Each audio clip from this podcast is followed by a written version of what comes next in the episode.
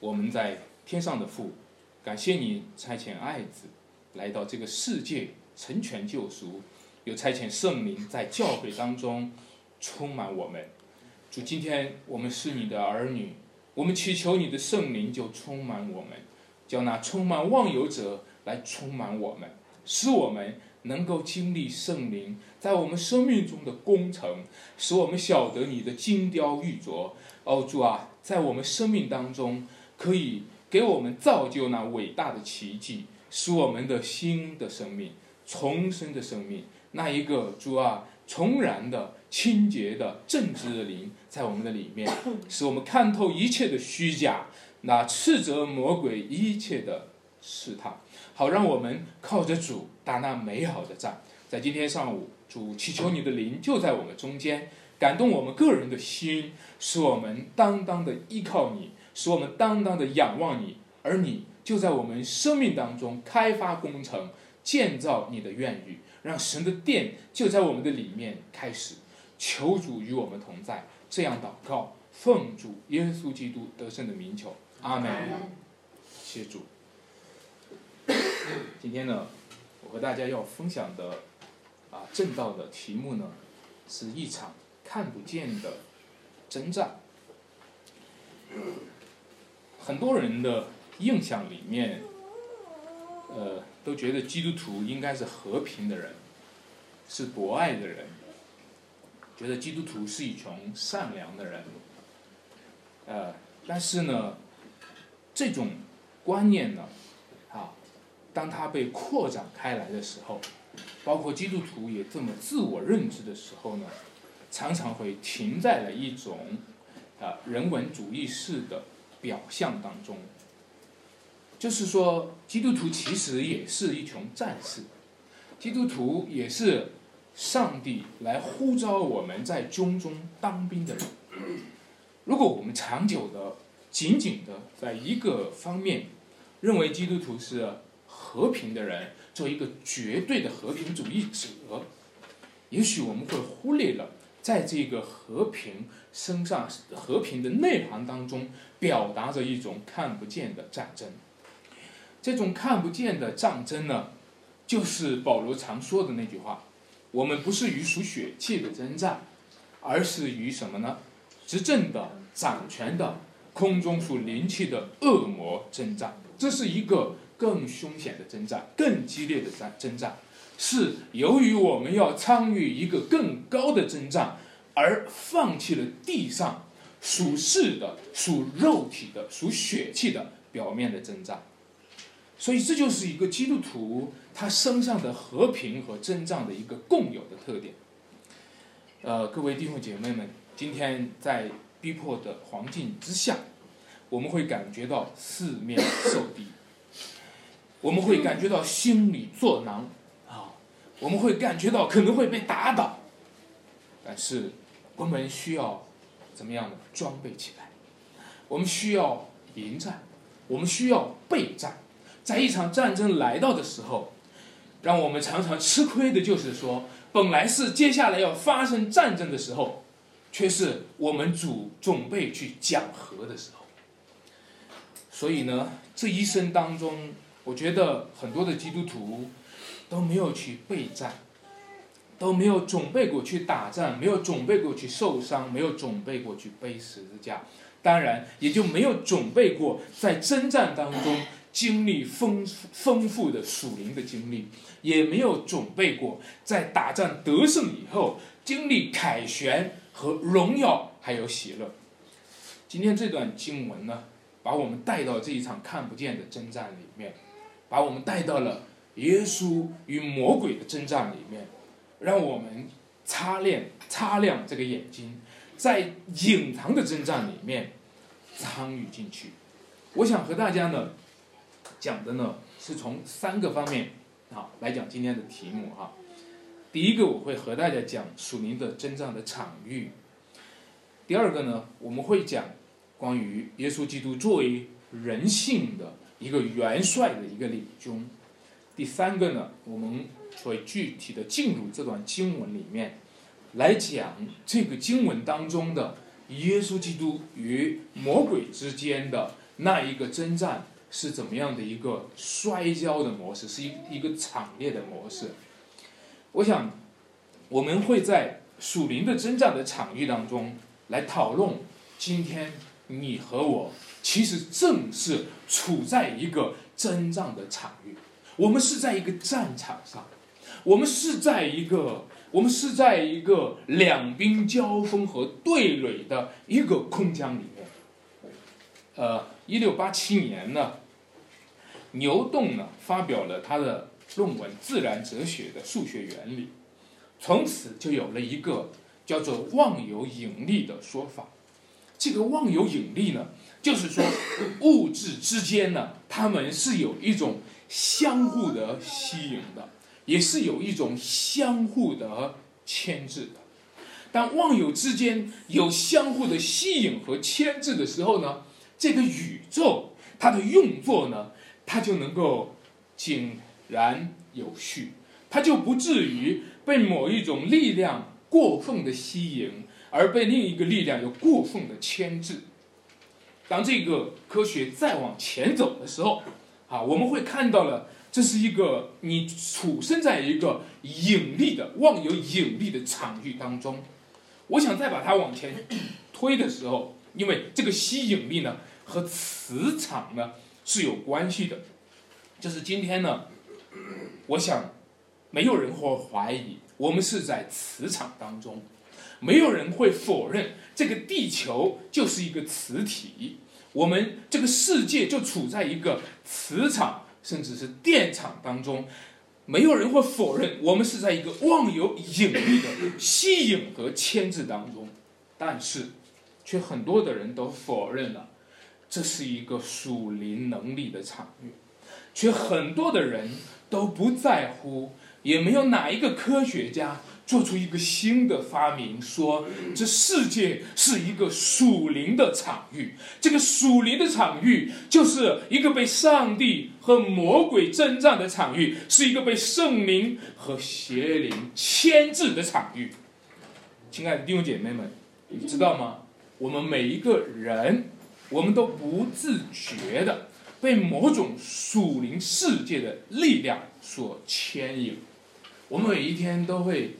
经历很多的事啊，我们会走到这个很多的路上啊，我们我们会和接触很多的人，或者我们不知不觉的就说出某句话，做出某个事，走在哪条路上，然后做完了，说完了，走完了，我们才发现，哎呦，这条路我我不是我计划要走，为什么呢？因为我们都在被牵制。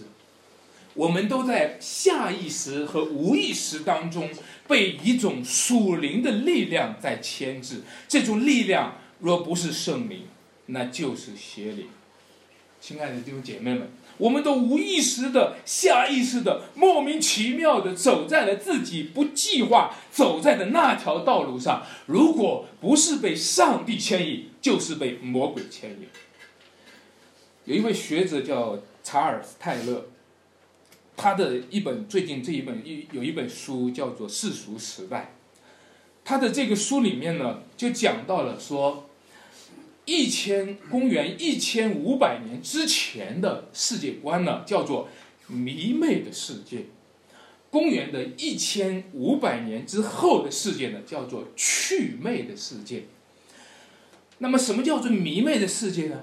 就是说，在那公元一千五百年前呢。所有的人类的任何民族当中，他们的世界观，他们都承认有很多的属灵的力量，他们都承认在这个世界上有上帝，有神明，也有鬼怪。所以呢，他们知道这个世界上有属灵的力量在威胁着人类，也有属灵的力量可能在看顾和保护着人类。所以呢。在公元前，公元的一千五百年前，大部分的各个民族都是这种世界观。但是公元一千五百年后，随着人文主义的兴起，啊，启蒙运动的兴起，你会看见这个世界开始祛魅了，就是这个世界开始不相信有上帝，也不相信有魔鬼，开始认为这个世界只有人类，只有万物，也就是一个唯物主义的时代。各位，在一个唯物主义的时代，在一个世俗化的时代，我们的眼中除了能看见人，从来没有机会看见神。我们的眼中除了看见物质，从来没有看见灵。这就是我们今天活在的一个光景。原来，一个不相信上帝，也不相信有魔鬼存在的时代，本身就是在魔鬼的诡计当中。因为魔鬼下了决心，宁可让人认为他自己不存在。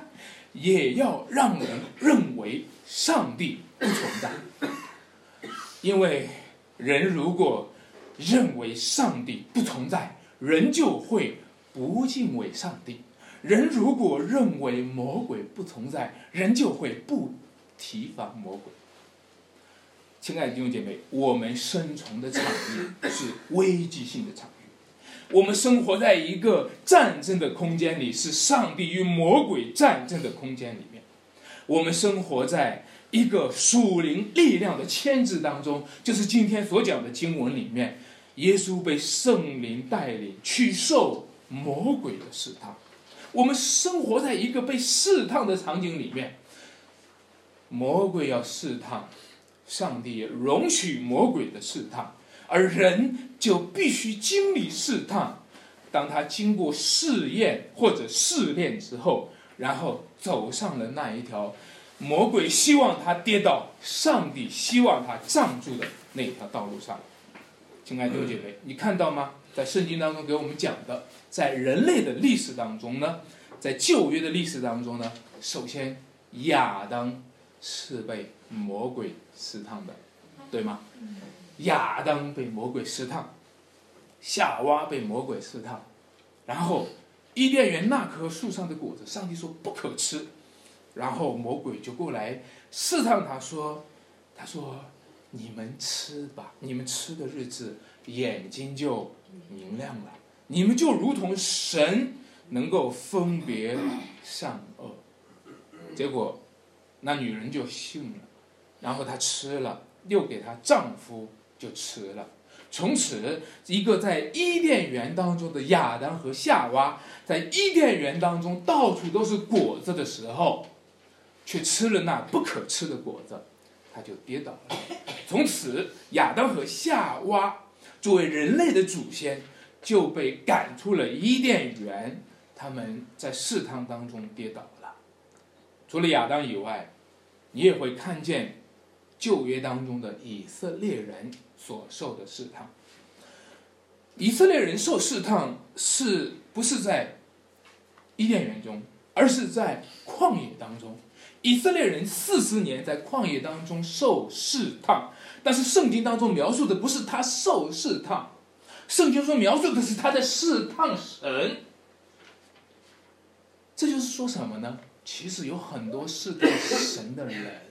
不过是受了魔鬼的试探，然后在魔鬼的试探中跌倒了，就把魔鬼试探他的试探拿来去试探神。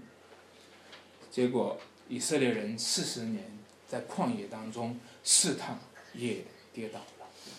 到今天我们读的这一段经文呢，接着他们的续集，接着亚当受试探，接着以色列受试探的续集。来讲耶稣基督受试探的经历，常常的去觉得非常奇妙的巧妙的一个对应，就是亚当是在伊甸园中受试探，基督是在旷野中受试探，以色列人是四十年在旷野中受试探，耶稣基督是四十天在旷野当中受试探，为什么？因为。耶稣基督，他要受试探，不仅要自己面对试探，他还要面对以色列人曾经面对的试探。耶稣基督受试探，不仅是自己要受试探，他还要面对亚当曾经面对的试探。耶稣基督不仅要完成自己作为一个人必须完成的功课，他还必须完成亚当没有完成的功课和以色列没有完成的功课。我们在上一章的时候，大家看到了，当施洗约翰要给耶稣施洗的时候，耶稣说：“你暂且这个。”当施洗约翰说：“哎，我本来到你面前，该到你面前，你怎么到我这里来了？”他回答说什么？“你暂且学我，我们理当尽什么猪般的义。”为什么耶稣要受试探？因为他要尽猪般的义。在耶稣的身上有猪般的义，在耶稣的身上不但有耶稣的义，耶稣的身上还完成了以色列的义，耶稣的身上还有亚当的义。在耶稣身上有猪般的义，他要完成猪般的义，他要完成亚当没有完成的功课留下来的烂烂摊子，他完成以色列没有完成的功课留下来的烂摊子，耶稣也常常完成我们今天还没有完成的功课，我们留下来的烂摊子，都在他的肩上。亲爱的弟兄姐妹们，知道吗？主耶稣基督。他今天受试探，他走完了他的路，他完成了他的义，其实他也呼召你跟随他，背十字架，走在这一条受试探的这一条道路上。虽然我们的祷告当中啊说不叫我们遇见试探，但试探这个词它是一个在原文当中它是一个中性的词，试探、试验、试炼这个词呢常常是放在一个词里面去用的。所以在这个词里面，就像在雅各书里面讲这样一句话，就说忍受试探的人是有福的。他经过试探以后，就必得什么呢？经过试验以后，就必得什么呢？生命的冠冕。弟兄姐妹们，今天你和我一样，要经过试验，去领受那一个生命的冠冠冕，但不是你一个人走，不是你孤孤单单的走。不像耶稣一个人在旷野受试探，而是主耶稣领着你走，领着我们一起走。这样，让我们也能够有福于那诸般的义，进入到那一个成圣的完全的地步。每次你读到这一节经文的时候，在四章的第一节，当耶稣刚刚受洗，然后那节经文就说，说什么呢？当时。耶稣被什么圣灵怎么样的引导，然后说受魔鬼的试探啊！你有没有发现这些经文？耶稣受圣灵引导，被圣灵引导，受魔鬼的试探。他在原文里面把这个语法去对比的时候呢，更明显，叫做 “huto to p e n e u m a 和 “huto to diabolo”，就是说这两个。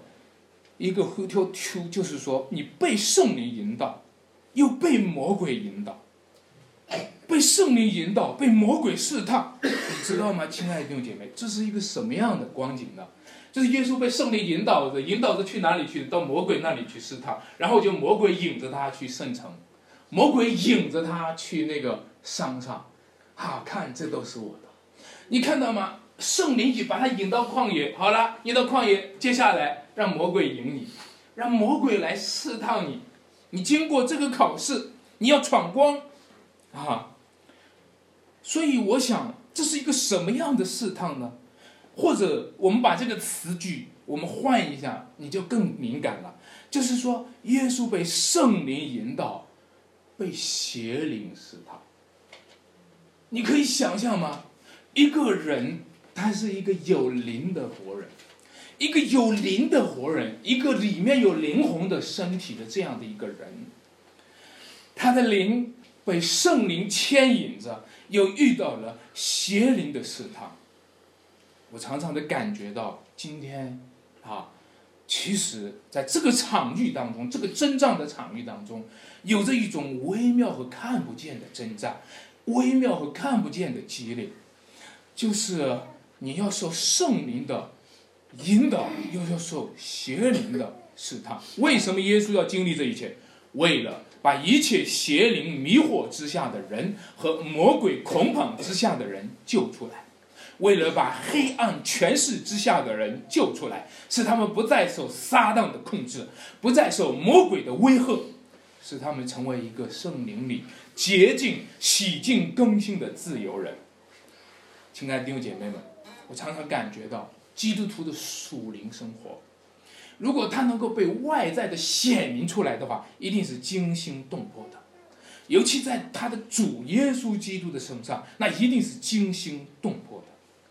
我们常常的经历到，我不知道大家在追求圣灵充满当中是怎么样的经历。我个人觉得哈，今天很多的追求圣灵充满的经历，其实是极度的属灵经历上极度贫乏的体现。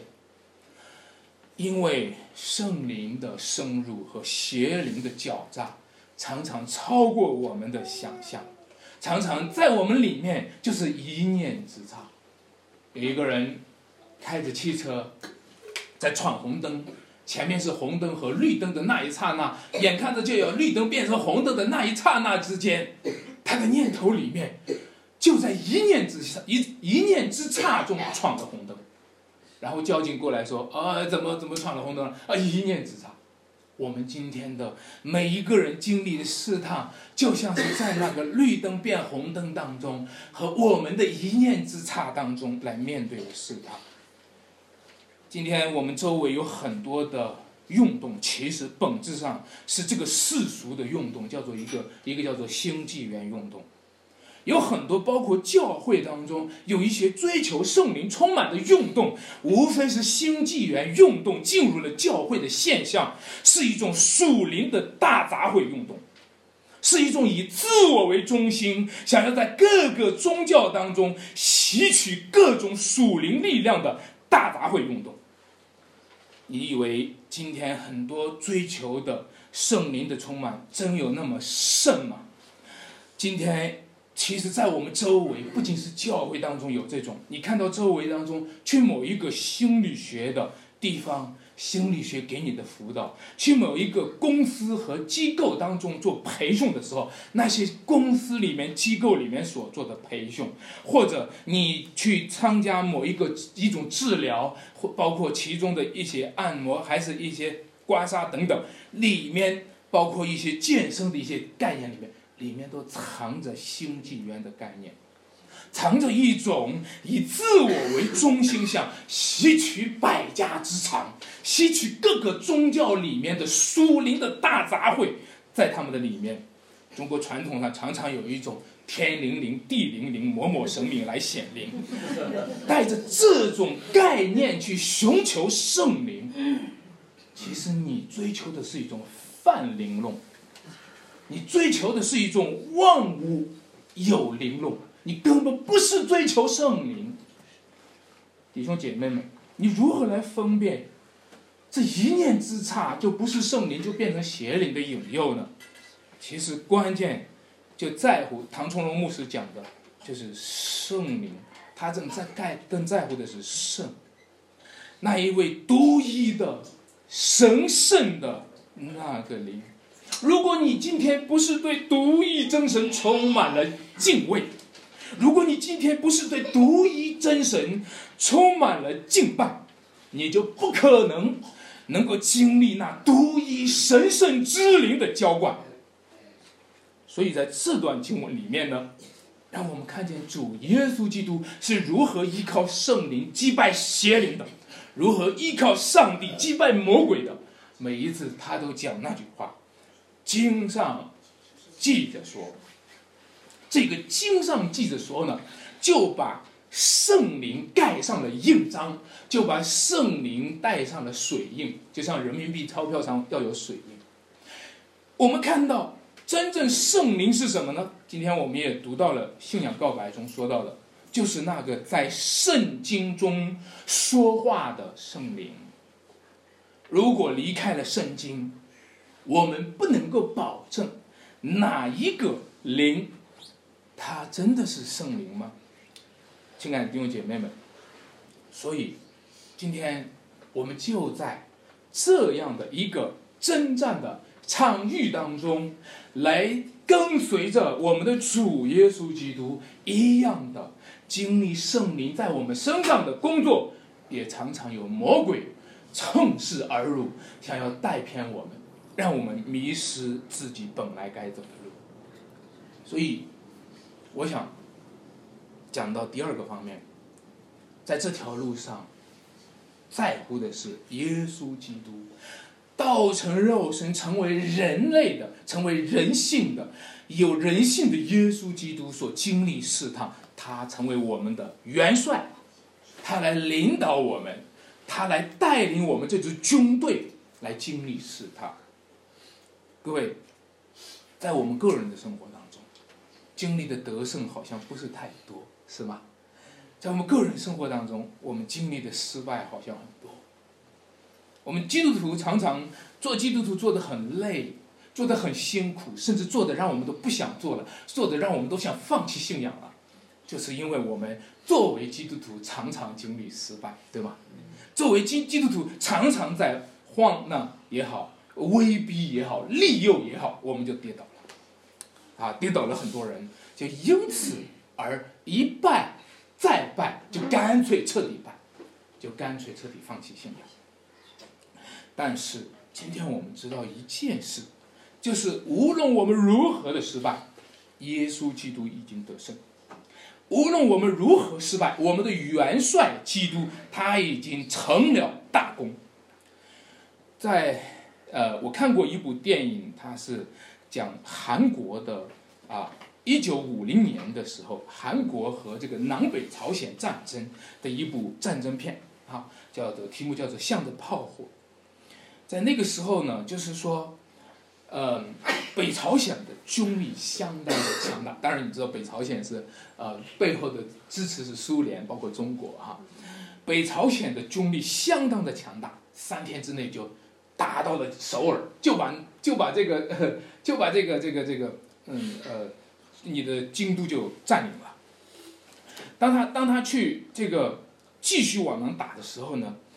整个的韩国人的军队就招架不住，招架不住，他们唯有等待联合国的盟军来，他们才能够继续赢。但是你能不能赶得上盟军来？能不能能不能等盟军来？会不会全军覆没了？就在那个时候苦苦持守的时候，那在这个这个地方叫做一个中学，这个浦港女中哈，这个地方的战争很重要，但是那边洛江哈那个地方呢更重要。军队必须撤走，到那个地方去打仗。本来这里就够败了，就留下来，让那个学校当中有七十一个初中生、高中生，七十一个学生义勇军和那边打仗。各位，你知道非常的惨烈。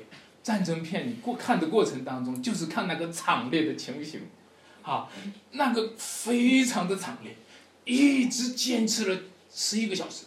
啊，七十多个人去去和正规的部队去打，一直坚持了十一个小时。当然，这些学生全部都死了，全部都死了。但是他们，是他们这个局部的败战，是属于那个整体的胜仗。亲爱的弟兄姐妹们，你今天愿意吗？主今天呼召你，就是让你的局部败仗归属于耶稣基督那个全局的。胜仗。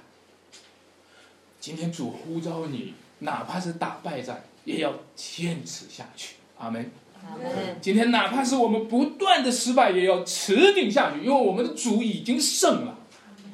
今天我们无无论如何，求主帮助我们。如果我们能在这个过程当中，能够往前多走一步，能够往前，我们能够多传一个福音，我们能够多聚一次会。如果我们能够多去探访一个人，如果我们能够多扶持一个将要将要失丧的灵魂，让我们就继续的持守下去，哪怕我们全军覆没，仍然属于耶稣基督的得胜。阿门。感谢主，这就是我们今天蒙召走的十字架的路，就是一场必胜的败战。我们纵然失败，主已经得胜。他说。在这世界上，你们有苦难，但你们可以放心，我已经胜了世界。我们讲到，其实不仅仅是现代的战争，古代的战争当中呢，也常常也有这种场景。比如你看到中国古装的一些电影哈，战争片里面，会看到双方的大军对垒的时候，他们都都是将军啊，一个人骑着马出去与对方的将军单挑啊，然后互相挨打。那两边的人做什么呢？两边的人就是喽啰兵，做什么的？就是喊的，对吧？就是就是去夸胜的。就是用来做什么的？就是用来助威的，弟兄姐妹，我们就是喽啰兵啊！我们就是一群为主喊叫的人，我们就是一群为主去夸耀的人，我们就是一群为主去吹喇叭的人，我们就是一种传福音，我们就是说我们的上帝本为大，每天我们就在这里唱，对吧？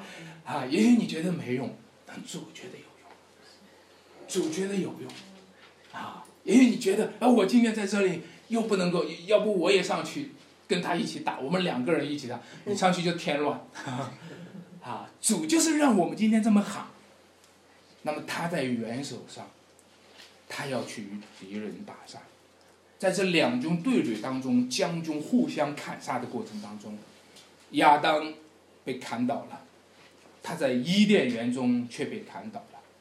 他被砍倒以后，就导致了全人类的溃败。但是耶稣却在旷野中得胜了。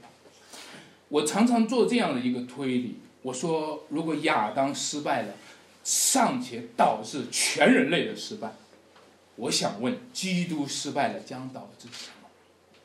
我常常尝试着去做这样的一个推理：如果亚当失败了，导致了。一切在亚当里出生的人都是罪人，一切亚当所代表的人类，包括万物，都受到了咒诅。那么，假如耶稣基督当时候在旷野，实在忍不住，实在太饿了，把石头变成食物，只是做了一件事情，行了一个小小的神迹，把石头变成食物，但是被算为失败。如果，如果耶稣失败，将会带来什么？我想，耶稣代表的全新人类和耶稣代表的新天新地将要彻底的溃败。不但如此，耶稣他是上帝的独生子，他就是神。如果耶稣失败了，那就是神的失败。各位弟兄姐妹们，但是上帝没有失败，上帝的儿子没有失败。他胜了这个世界，他胜了这个世界，而且他的得胜的方式是以表面失败的一个十字架的方式，被挂在木头上的方式彰显的得胜。这是以用他最软弱的方式彰显的得胜。亲爱的弟兄姐妹们，在我们个人，我们总是很狭隘的。有时候，如果是我的话。我肯可能希望我这个局部的战争一定要赢。我不要，我不在乎全军怎么样，我不管全军怎么样，当然我希望全军是赢，但是我希望在我的这一场仗里面，我希望赢，对吗？我想大家也是，对吗？所以很多的教会就在乎我这一点教会复兴。从来不管整个的教会、上帝的国度的荣耀，对吗？很多的教会就在乎我们这一件教会复兴，不要管其他的教会怎么样，对吗？亲爱的弟兄姐妹们，让我们今天看见自己的骄傲，看见自己的虚伪，因为我们不是以元帅元帅的得胜为得胜，我们只是以自己的得胜为得胜。我们不是以主的得胜为得胜，只是以自己的荣耀为荣耀，导致我们只能抱着自己的失败和自己的罪孽。各位，主耶稣基督今天得胜了，就算我们失败，失败的遍体鳞伤，只要完成了主呼召我们的那一个命令。如果主呼召你就是去失败的，如果主呼召你就是去。坐牢的，如果主呼召这一间教会职堂以后就是被打散的；如果主呼召你这一生当中不是有你想象的光辉的基督徒的那一个成功的见证，而是背着十字架衣裳柔朗，你完成了主的呼召，你就得胜了。阿门。亲爱的弟兄姐妹们，耶稣基督已经得胜了。那些在基督里面的人也必得胜。耶稣基督得胜以后，撒旦退去吧，魔鬼退去了，天使就来伺候他。忍受试探的人是有福的，因为经过试探，天使来伺候他；因为经过试探，他得着生命的冠冕；因为经过试探，他得到了生命当中真正的尊贵；因为经过试探，连天使对你也刮目相看。忍受试探的人是有福的，因为那一个属天的尊贵是经过了十字架。和死而复活的尊贵，胜过了那一种没有经过试探的表面的尊严。今天这个世界上，很多的人，包括很多的基督徒，都非常的在乎自己的尊严。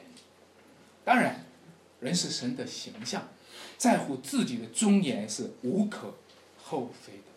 但是，当很多人只在乎自己的尊严和或者，面子，或者说别人对自己的敬重，把这个作为活着的最大的任务。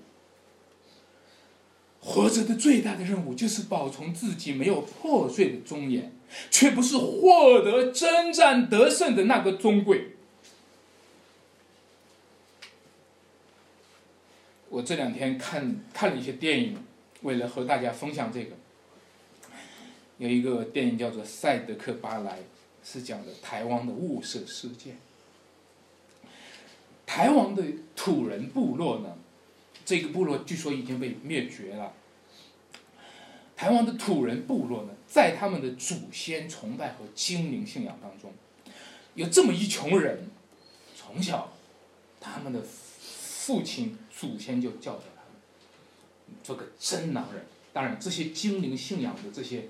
这些异教徒还是邪恶的啊！我只是从他们邪恶的信仰里面讲一些特点。做个真男人，一个男人必须杀一个人以后，然后才成为真男人。然后回来，当他杀人以后，带着那个人头回去的时候，他的祖先就开始在他的脸上进行那个祭祀图腾，在他脸上就刺下那个文青文字。然后这就是一个真男人。啊，在这个古代这种精灵信仰当中，一直以来就是这个他们的这个这个部落当中，甚至会相互厮杀啊，因为这个事情。然后呢，日本人那个时候统治了台湾，啊，甲午大战的时候，中国人败了，日本人统治了台湾。日本人进攻的时候，开始这个和日本人进行抵抗，但是这个过程当中，日本人就驯化他们。用所谓现在的文明就开始驯化他们，慢慢的呢，这些部族当中的人就慢慢的不信这个了，脸上的有一批年轻人脸上就没有这个文字了，没有这个文字以后呢，到后来，他们准备和这个日本人要决一死战的时候，他那个其中的一个长辈一个族长，去批评那些那些年轻人，你们脸上白白净净的。我在那个这个地方特别感触，因为我今天看到了基督徒当中很多的人今天活着就是为了保护他脸上的白白净净。今天很多人活着就是为了保存他身上白白净净的衣服，白白净净的领领子叫做白领。但是，亲爱的弟兄姐妹们，如果主对你的呼召，不是让你保护那一个没有破碎的尊严，而是让你的尊严被破碎了。在十字架的道路上，尊严被破碎了，但是你经过了十字架的路，你却得到的是一种更高的尊贵，是天使的尊敬。各位，今天我们的主耶稣基督，他来到世界上，他脱下了他神性的衣服。他穿上了一个奴仆的衣服，他束上的带子，他束上了腰，他在这个世界上被鞭打，他身上满是血，然后他被升高了，天使也来尊敬他。我想很多的基督徒最害怕的，居然他们很害怕靠着了耶稣的血。谁知道耶稣的血是宝血呢？谁知道耶稣的血，他不是弄脏了你，而是洗净了你呢？亲爱的弟兄姐妹们，他呼召你，他以他人性的经历呼召你。你是一个人，一个人不可能不经历试探，一个人一个人不可能不被破碎。一个人，你只是一个人，你不是一个神。一个人不可能不被人吐你、唾你、骂你，你一定会经历这一切。但是，你经过这一切，与主一同经过这一切，让你经历试探，然后。经历天使对你的尊敬，亲爱的弟兄姐妹们，我们与他一同受苦，一同得荣。我们也看到了，这是一个惨烈的征战，这是一个激烈的征战，这是一个摔跤的过程。有人说魔鬼只是用了三招，因为只有三个试探。其实不是三招，在另一处经文当中，《路加福音》四章十三节说，魔鬼用完了各样的试探，然后说暂时的离开了耶稣。我们与魔鬼的征战，那个激烈的程度，那个惨烈的程度是超过想象的。在与魔鬼的征战呢，叫做短打，而不是长拳，是一种激烈的厮打。是一种摔跤的过程，所以在以弗所书六章说，我们不是与属血气的征战，乃是与空中属灵气的恶魔征战，对吗？一个征战原文里面叫做摔跤，摔跤是什么意思？摔跤就是一场肉搏，这种肉搏，你知道，我们我们打一些远程距离的战，我们是还是体面的，我们今天。如果打一个这个现代最现代的战，我们只要一按按钮，那边的导弹就发射出去了，对不对？不管打中没打中，反正我们是体面的，对不对？我们还是穿着西装，我们还像个人样。但是，一旦要是距离越来越近的时候，慢慢从空中变成陆战，对吧？然后从远方的枪战到了互相拼刺刀，然后撕在一起，那一点尊严都没有，一点尊严都没有，对不对？因为你在远方的时候，你还可以摆个架子，对不对？你看这一招叫做什么，对不对？啊！但是你到后到到这个撕在一起的时候，什么招都没有，没有章法，没有尊严，脸上都是血，对不对？弟兄姐妹，这就是我们要预备的战争。王一牧师就讲这句话，他说很多人今天参军的最高目标就是不要受伤。很多人参军的最高目标就是不要打仗。很多人参军的目标就是混上三年，然后退休了，然后就有工作，对吗？今天在教会，在基督徒里面也有。我们希望我们有荣誉的军人的称号，却没有打仗的经历。弟兄姐妹们，你看到了吗？在这一场战争当中，在这。魔鬼对耶稣讲话的这里面，话里有话，套路里有套路，是吧？我这就是我们常常，我们这都有经历。我们为什么失败？因为我们防了这一套路，我们就被他另一套路就，就就就绊倒了。他说：“你若是神的儿子，你看到这句话？你若是神的儿子，你知道吗？大家如果看经文上文的时候。”当耶稣刚刚受洗以后，天就开了，圣灵就降下来，对不对？从天上有什么声音啊？这是我的爱子，我所喜悦的。然后魔鬼说：“你若是神的儿子。”我们常常失败就在这里，对不对？我们常常失败。上帝说：“你是我的爱子。”我们就感谢主，对吧？然后他就好，你既然是神的儿子。你若是神的儿子，我们就跌倒，是不是？对吧？基本上每一次你看到吗？上帝承认一个人的时候，都是魔鬼要否认一个人的时候。上帝承认约伯的时候，魔鬼就开始否认他；上帝夸奖约伯的时候，魔鬼就开始攻击他。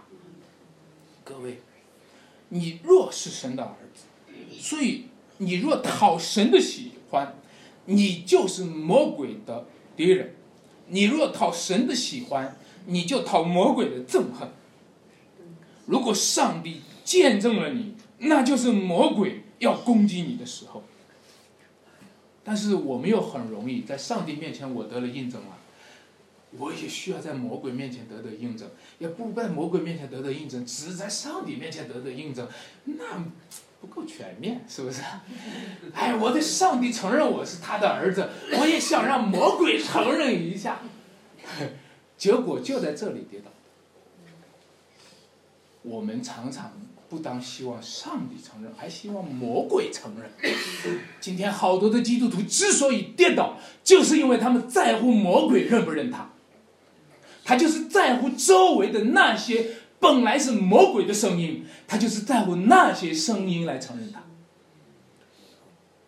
亲爱的弟兄姐妹，你看，他说：“你若是神的儿子，就把石头变成什么食物。”中国一般不会这么说，这个是对耶稣才有特殊的这样的一个一个试探。一般对我们来说，你们要是怎么样，你们的神要是真的，就让天上掉下一个象儿饼来，啊，这个比较类似，就是都是关于食物的嘛，对吧？都是关于吃的嘛。所以我觉得很多人，我们都是在吃的方面跌倒了。亚当是在吃的时候因为吃跌倒了，所以我们也都基本上是因为吃跌跌倒，啊，这些都是拿着杜甫。来定义神的儿，拿着私欲来定义神的儿子，用一个简单的方程式来推论信仰，以至于在简单的方程式里中了魔鬼的圈套。很多人说：“神啊，你既然是爱我的，你就应该怎么样？”这个简单的方程式，神啊，如果你是爱我的，你就让什么什么怎么样？你这个简单的方程式。就是魔鬼用来套你，亲爱的弟兄姐妹们，我们需要看见十字架的路是突破这个方程式的。十字架的路就是上帝爱他，就让他背的十字架更沉重。十字架的路是突破这个简单的方程式的。十字架的路就是因为上帝爱他。他受到了这个世界的痛恨。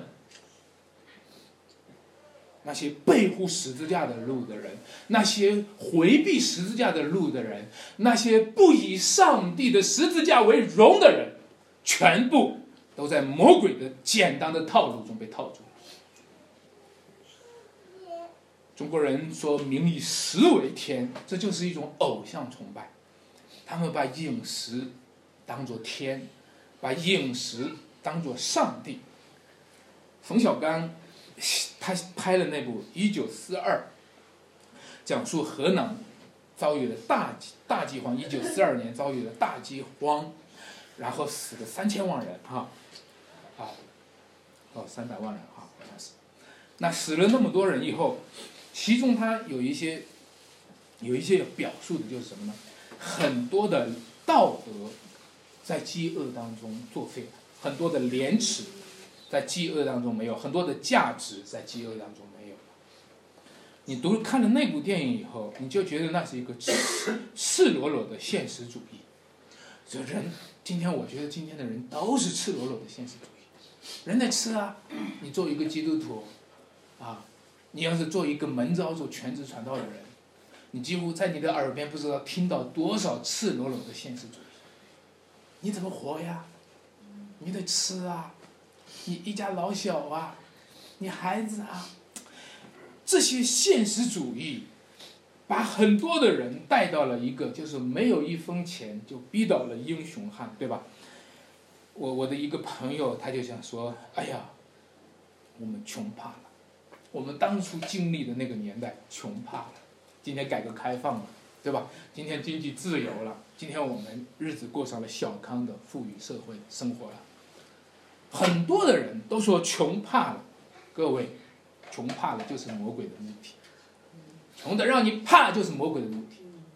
如果你穷的不怕，你穷的不怕，他这一招就没用。穷怕了，穷怕了就是你失败了。亲爱的弟兄姐妹们，如果我们穷怕了，我们就是对着现实主义低头而否认超现实的信仰。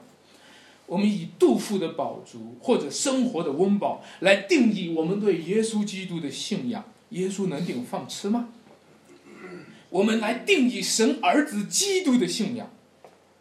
但是为什么你不是用神儿子基督的信仰，不是用神儿子耶稣基督的福音来定义我们的生活呢？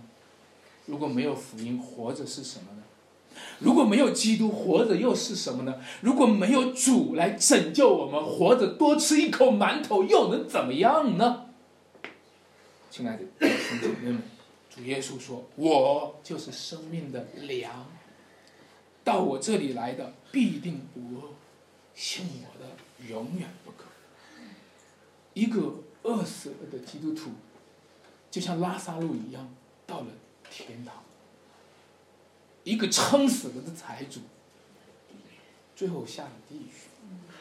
你怎么样去看一个赤裸裸的现实主义，就是否认了那一个属灵世界宏观巨大的有天堂和地狱的这样的一个场合的世界观？亲爱的弟兄姐妹们，你知道是上帝他在养育我们，他在从天上降下玛纳，是他叫日头照好人招歹人，是他降雨给义人也给不义的。然后他又去试探耶稣说：“你若是神的儿子，你可以从这个殿顶上跳下去。”我觉得这也是很多基督徒跌倒的地方，不但是跌倒，是跳下，是吧？然后呢，韩国有一个有一对有一个有两个姐妹受了啊灵恩派的神学的一些观念的一些影响，要行神迹奇事。要从水面上渡过去，最后被淹淹死。我想今天有很多的基督徒都是带着这种超自然、超自然的信仰来用来去成做仿自然的事情。我们的信仰是超自然的吗？对。但是我们的信仰是仿自然的吗？那你就要好好的去掂量。我们是超自然的。今天耶稣基督他可以经历神迹奇事，这一切展现了他有超自然的大能，因为自然是从他的命令而来，他是自然的主，他可以超越自然。但是今天有基督徒忽略了自然也是主的命令，开始从反自我们的主是超理性的吗？对，我们的主是超理性的，当。却不是从来这个信仰不是非理性的，从来不是反理性的。在这个教会历史上最有名的几件几个事情啊，不管是关于哥白尼还是伽利略啊，我就拿伽利略的事件比较熟悉一点来说。当伽利略发发现了天文望远镜的时候，他是一个基督徒啊，他是虔诚的基督徒。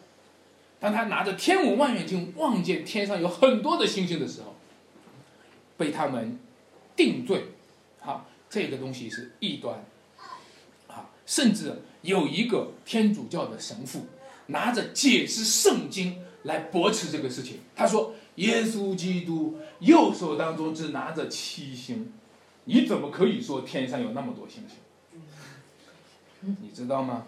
今天有多少的教会？”仍然在跟随着这样一个以超自然的名誉去仿自然的事情呢？到今天，我们落人口实，被人抓住了把柄来攻击教会，就是仿科学的。直到今天，还有很多的基督徒，他个人有信心，我们非常的感恩。个人有信心，他生病不吃药，我觉得真的是很感恩的事情。他经历这些神迹，经历了神对他直接的医治，我们非常的感谢主，我们为他感谢主。但是他把这个个人的经历推广到一个超用超自然去仿自然的地步，然后说你们都不要去吃药。那我们就要小心，这是不是魔鬼一样的试探呢？你若是神的儿子，你病了就不要吃药。你的信仰如果是真的，你病了就不要吃药。这常常飞机都是常常说这样的话，对吗？亲爱的弟兄姐妹们，今天让我们来看，一切在自然界当中。自然律是上帝的命令，在自然界当中有普遍的恩典，上帝赋予我们特殊的恩典，上帝给予基督教、圣经、神的道、耶稣基督救恩的福音，上帝用这个福音这个特殊的恩典来补充起来那一个普遍恩典的不足，因为在这个世界普遍的恩典当中没有告诉人得救的恩典，但是。圣经不是拿来去仿自然的，特殊恩典不是拿来去反对普遍恩典，除非普遍恩典要反对特殊恩典的时候，除非特殊恩典在特殊时期彰显的时候。我们接着来看，魔鬼让他说：“你从殿顶上跳下去。”他说：“因为经上记着说。”主必派他的使者怎么样呢？拖住你的脚跟，哇，有理有据，是不是？我告诉大家，这是魔鬼最邪恶的作为。所以我也告诉大家，魔鬼最狡猾的伎俩、最大的邪恶，就是借着假弟兄、假师傅错谬的解经引诱人犯罪。我也告诉大家说，如果你今天如用错谬的解经去误导人，是最邪恶的事情。讲王一牧师讲过说，你们知道这世界上最邪恶的人是什么人吗？那个时候正在搞恐怖分子，这是恐怖分子吗？把人家的头都砍下来的那种，那是最邪恶吗？他说不是，最邪恶的人就是没有重生得救的牧师和传道人。嗯，是啊，啊，然后他又说，第二大邪恶是什么呢？第二大邪恶就是没有重生得救的教师老师们。他然后他就说：“他说我们教我们现在又有神学院，又有人文学院，正在培养着两大邪恶的人。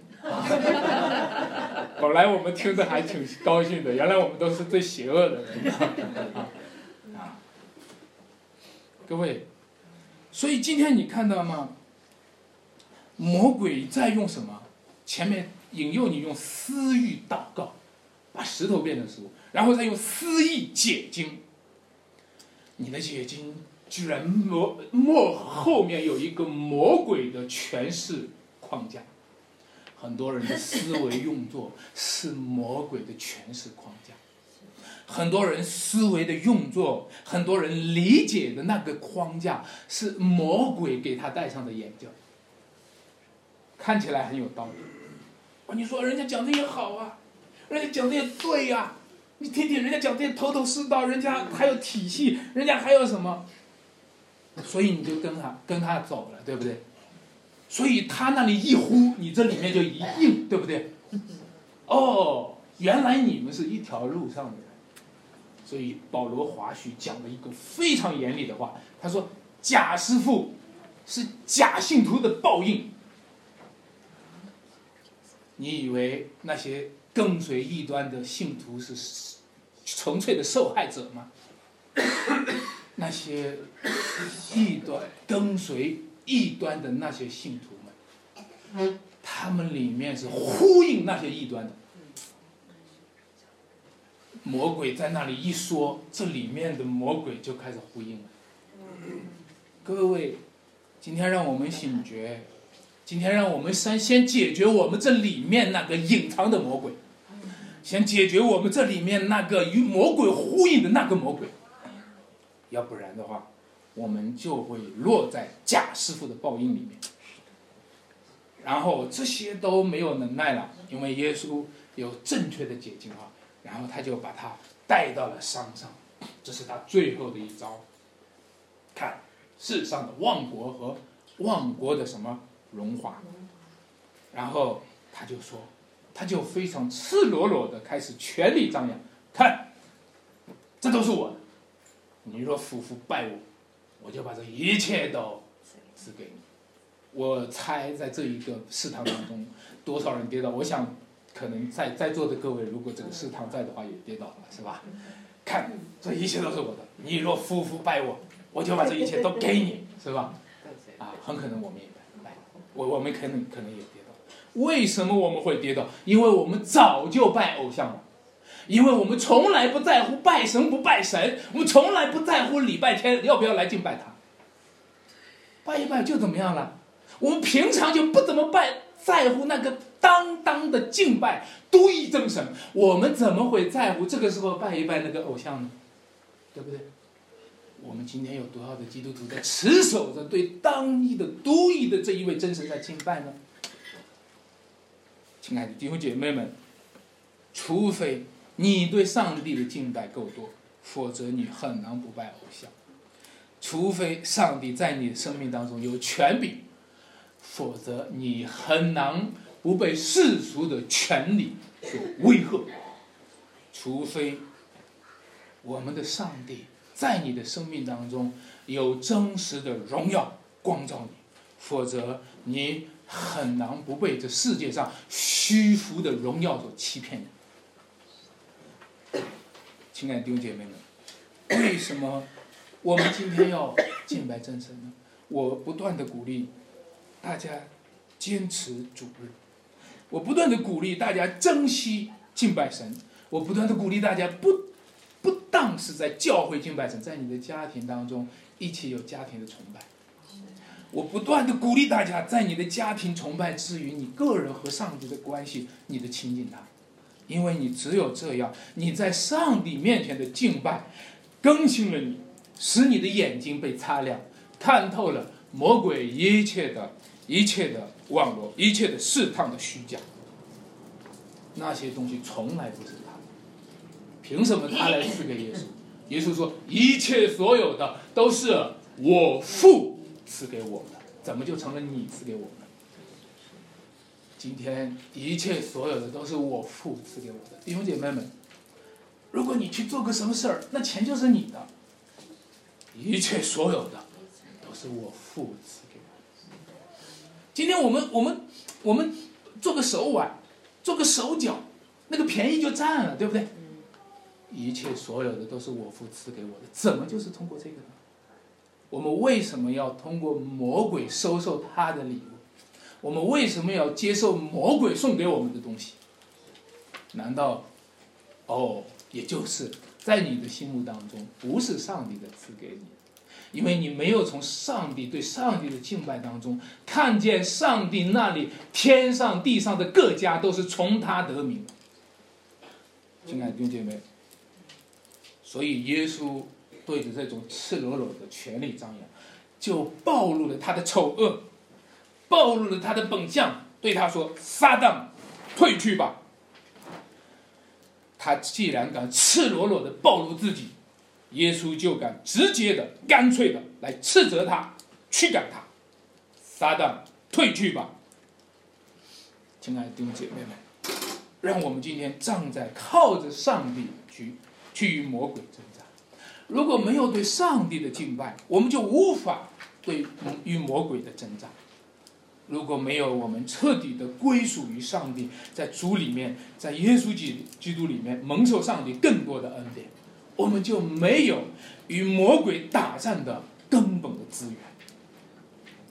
所以我最后呢，我想有一些结论，来和大家来来结束这一段讲道。我最近在看到，在走在街上的时候，有时候会看到一些街上的标语，这标语呢。看见写着说“民族红”“国家红”这样的一些字样。哦，我想一个人有没有灵魂还是一个问题。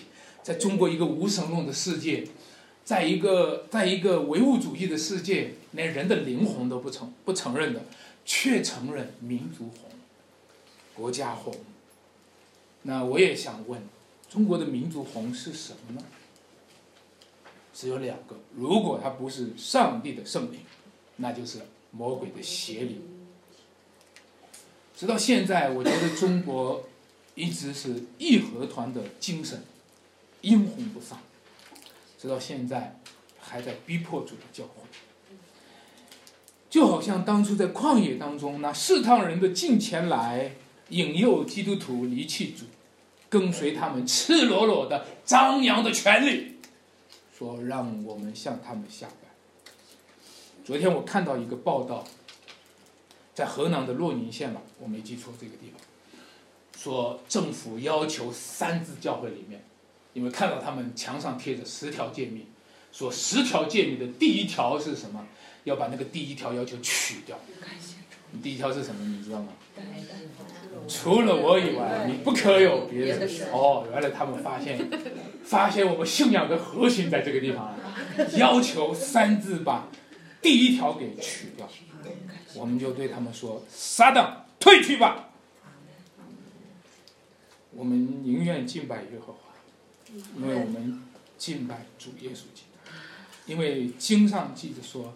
当拜主你的神，但要是这个国家的民族红是什么？这个国家的民族红若不悔改，就无法被更新；若不悔改，他就是被斥责、被驱赶的对象。这个民族红，除非有教会，除非有基督，除非有基督里面的圣约群体，除非在我们的中间彰显神与我们的同在。除非有圣灵充充满满的在我们中间，才能够更新中华民族的民族红和国家红。一起，那就是一起在主面前来敬拜独一的真神，借着耶稣基督送葬独一的真神，认识耶和华的荣耀，充满了全地，也就充满了中国。主啊，我们的上帝啊，因为你是独一的创造宇宙万物的真神。你是那一位救赎世界的那一位主，你是那一位哦主啊，审判世界的主。我们借着敬拜你，才看见你的权威和你的荣耀，才看见一切从你而来。我们才知道，望口向你承认，望膝向你跪拜。我们才知道，那世上的君王和审判官要在你的面前信物。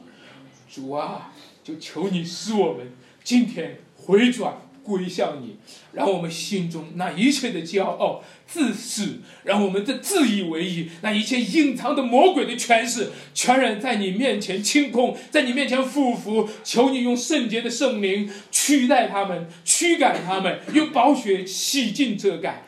亲爱的主，求你与这一间教会同在，与这里每一个弟兄姐妹同在，让我们聆听你的圣言，让我们在你圣经中说话的圣灵里被充满，让我们靠着主，对着那一切虚假的灵。邪恶的灵，这世界败坏的灵，来斥责他们的污秽，暴露他们的本相，使我们能够甘心跟随主，背起十字架，经历死而复活的大人。求主与我们同在，祷告奉主耶稣基督名求。